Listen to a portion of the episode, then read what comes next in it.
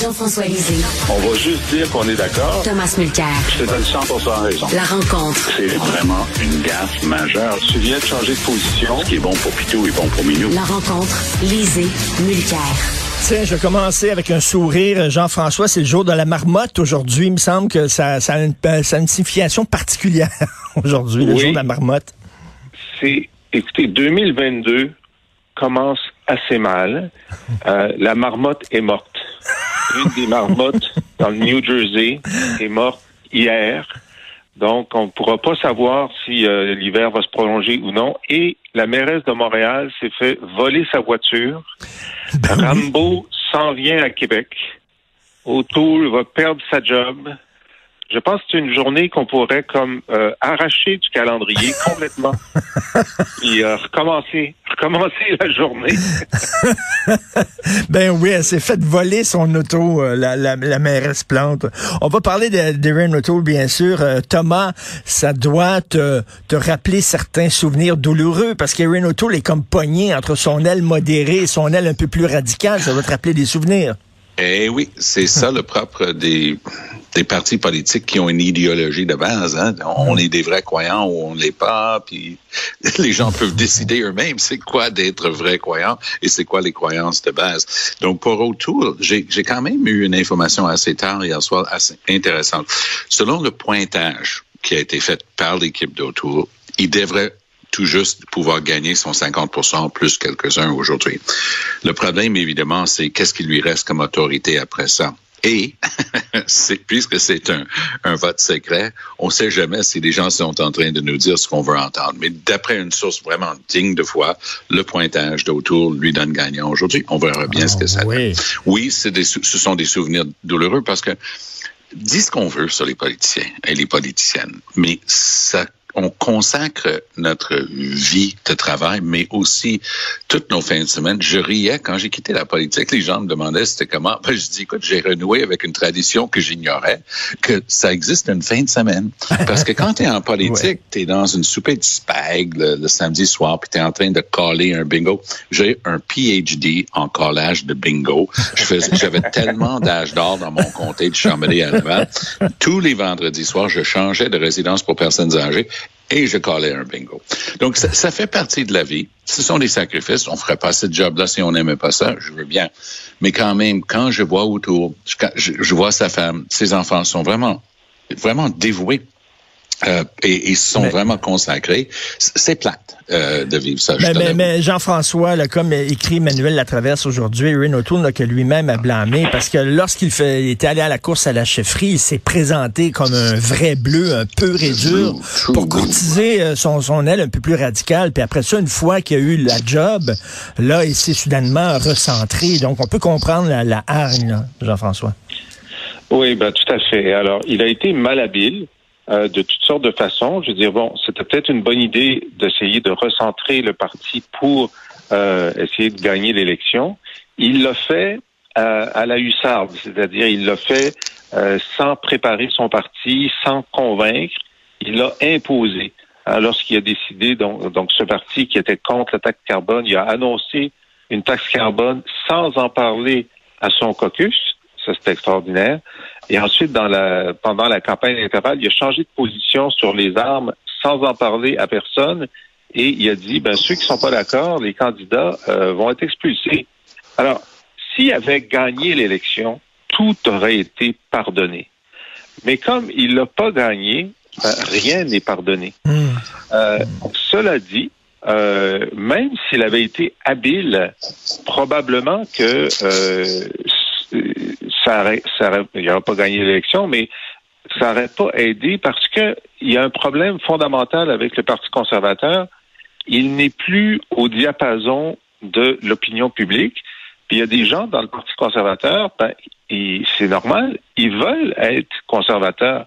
Ils veulent plus être conservateurs que être au pouvoir, mais ils pensent encore que euh, si Stephen Harper, par exemple, était leur chef, il pourrait prendre le pouvoir.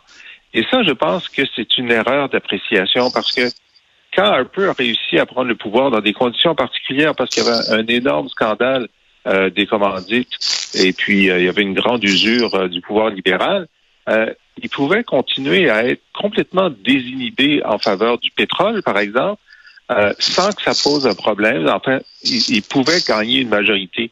Aujourd'hui, il pourrait pas. Aujourd'hui, le, le, la population canadienne n'est plus au même endroit sur la Mm. question pétrolière et euh, c'est une majorité impossible pour les conservateurs. Alors, j'ai bonne chance à M. Poliev s'il devient chef du parti. Peut-être qu'il va réussir à garder le parti uni, mais Mais- je pense pas qu'il puisse trouver assez d'électeurs pour être premier ministre. Et Tom, euh, Tom, il y a des gens dans un parti qui veulent avoir raison et il y a des gens qui veulent gagner. Et lorsque tu étais euh, au NPD, toi, tu voulais gagner, Tom. Oui. Euh, donc, tu voulais élargir. Ça fait oui. partie du but quand Ben, il me semble, me semble aussi, tu voulais élargir ta base. Et euh, puis il y a des gens qui disent non, on va être à gauche, à gauche, puis on va avoir raison. On, on préfère perdre debout que gagner à genoux. C'est ça qu'ils Mot- disent. Mais C'est mot à mot. Et, il y a un défi additionnel, c'est que par définition, quand tu es dans l'opposition, ce sont les plus fidèles à leur idéologie qui vont avoir gagné. Regarde les circonscriptions du Parti conservateur en ce moment. Ça, c'est du true blue. Hein? Ça, c'est les vrais comtés bleus à travers le Canada, là où Andrew Scheer a gagné, là où O'Toole a gagné. Zéro siège. Sur les 50 sièges du Greater Toronto Area, le Grand Toronto, zéro siège pour le Parti conservateur. Mais dès qu'on tombe dans le rural, puis pas besoin juste d'être en Saskatchewan ou en Alberta, dans le rural en Ontario, c'est conservateur. Donc, si on ne vise que cette base-là, si on tend pas la main à des gens qui peuvent avoir peut-être économiquement un vœu, un vœu un peu plus proche des autres, mais socialement un petit peu plus ouvert, autour lui-même, sur des questions sociales importantes, comme le droit des femmes de choisir, par exemple, il a dit, moi, je suis pro-choix. Mais ça, ça a hérissé son, caucus. Je vais te donner un nom de quelqu'un qui risque de jouer un rôle important aujourd'hui. Garnet Genuis. C'est comme genius, mais le I puis le U sont renversés. Comté Sherwood Park et quoi le nom, Fort Saskatchewan, mais c'est en Alberta avec ce nom-là. C'est un gars absolument brillant. J'ai voyagé avec lui. C'est un, gars vraiment brillant et euh, élu par ses pairs au Parlement parlementaire de l'année, alors qu'il était encore dans la jeune trentaine, s'il n'était pas encore dans la vingtaine. Vraiment un gars substantiel.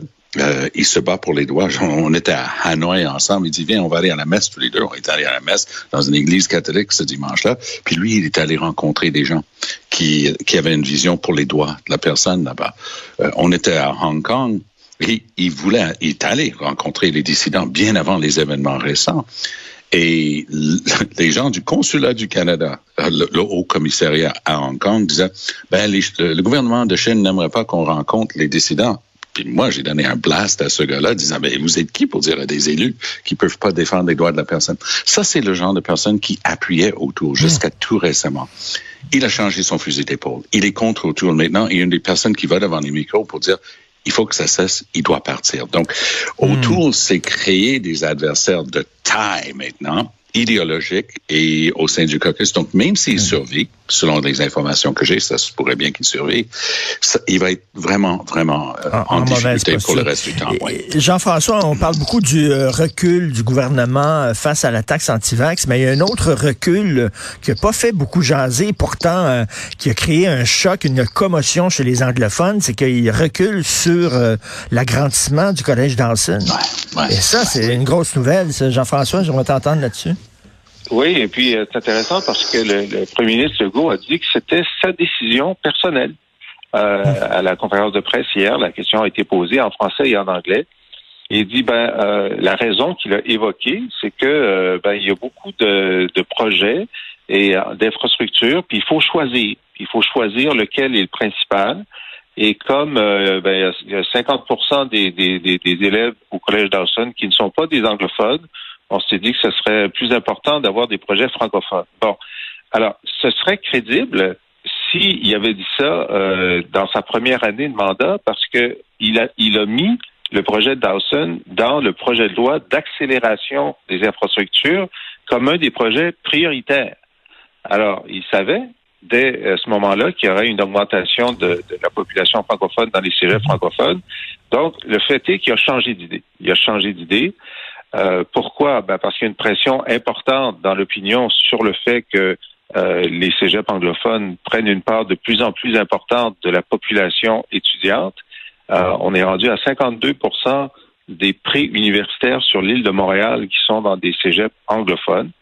Alors, euh, il a cédé à cette pression. Moi, contrairement à Tom, je pense qu'on va l'entendre, euh, je pense qu'il a raison de céder à cette pression.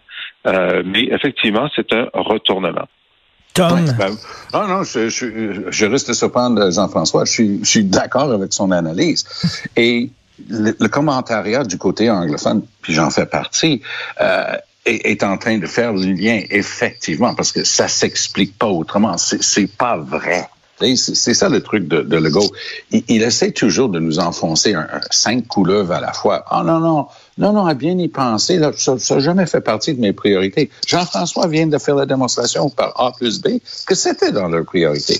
Ce qui a changé, c'est la pression sur Legault. Legault a décidé que c'était 17,5. Moi, j'adore ce genre de truc-là. Tu sais, c'est pas 17, c'est pas 18, c'est 17,5% de non-anglophones dans les cégeps anglophones.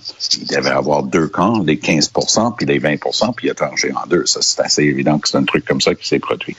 Mais le problème, c'est qu'il est en train d'essayer de nous faire croire que c'est parce que c'est plus dans les priorités, tandis que pour lui, c'est de la viande rouge à la base plus nationaliste, qui est en train de japper après son traîneau puis ses chiens. Il, il essaie de semer les loups qui lui courent après parce qu'ils sont fâchés qu'il n'a pas aboli complètement l'accès au cégep anglophone, c'est-à-dire appliquer la loi 101 au cégep.